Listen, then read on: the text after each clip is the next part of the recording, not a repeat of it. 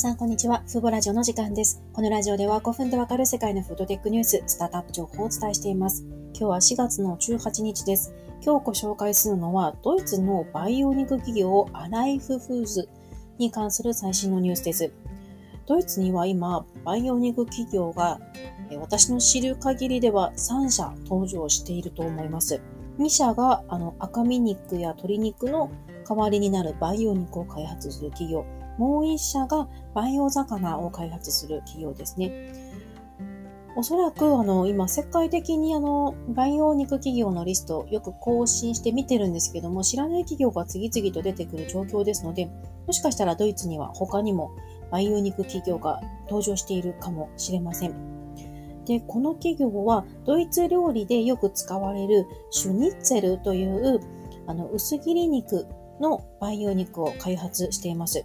どうやら欧州のスパイス大手の会社とアメリカのバイオニクスタートアップと共同で開発しているんですよね。このあたりのいきさつは、プレス、あの、海外メディアの記事からはわかりませんでしたが、ちょっと気になるところですね。で、今回開発された、えー、シュニッツェルには、えー、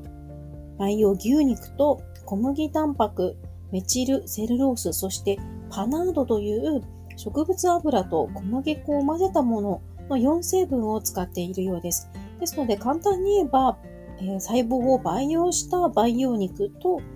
植物由来のタンパク質を組み合わせた、まあ、いわゆるハイブリッド肉のような形になるのかなと思います。でこのように、えー、あこれ、今回のあの、提携、共同開発に関わっているアメリカの企業がラブファームフーズという会社なんですけれども、こちらはすでにあの鶏肉ですとか豚肉の培養肉を開発しています。すでに試作品もホームページ上で発表していました。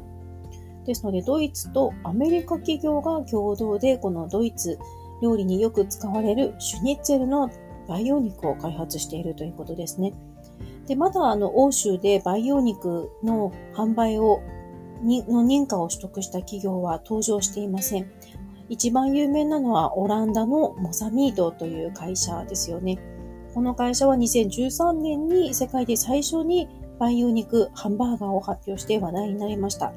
当時は3000万円以上するあの非常に高価なものだったんですけど、今、培養肉のコストダウンは進んでいますいまして、イスラエルのある企業では 100g あたり確か2ドルほど、約200円ほどの生産コスト削減にまで実現しているのが今の状況となります。ドイツは今国を挙げて代替タンパク質を推進しようとしていまして、最近にですね、初めて政策項目にあの代替タンパク質を促進することを明言したようですね。そして今の農業大臣にはベジタリアンの方が任命されていますので、この食肉、畜産由来の食肉の消費を減らして、代替手段による代替肉を開発していこうという意思がここに現れていると思います。そして数週間前なんですけれども、ドイツの保健大臣が健康や環境、動物愛護の観点から食肉の消費を大幅に削減する必要性にも研究しているんですよね。こういったドイツのまあ、政府側の動きを考えますと、今後ドイツで今回の会社を含める3社に加えて新しいスタートアップ企業が出てくるかもしれませんし、もしかしたら政府が何かこう資金を供給する形で、出資する形で培養肉のスタートアップ企業を支援する動きが出てきてもおかしくないと思います。ただ欧州は培養肉の認可を取るのが非常に難しいと言われていまして、その理由があの、欧州で培養肉を販売するには、新規食品、ノーベルフーズという認可を得る必要があるんですよね。でこれには最低で1年半、最大で3年かかると推定されています。で昨年の5月の時点ではまだ培養肉に関する正式な申請は出されていないんですけれども、その後、もしかしたらオランダのモサミート社が培養肉の申請をしているかもしれないですね。確かあの、モザミートのマーク・ポスト教授が、だいたい2022年、確か昨年には申請したいというコメントをしていたんですけども、申請したという報道は聞いていないので、今年すでにもしかしたら申請しているか、あるいはこれからモサミートが申請するといったところになるかなと思います。で今回のアライフフーズは昨年末からすでにあの、官能評価というものを進めています。これは人間の感覚、五感を使って製品の品質を判定する検査で、食品の検査では特に重要視される評価項目となります。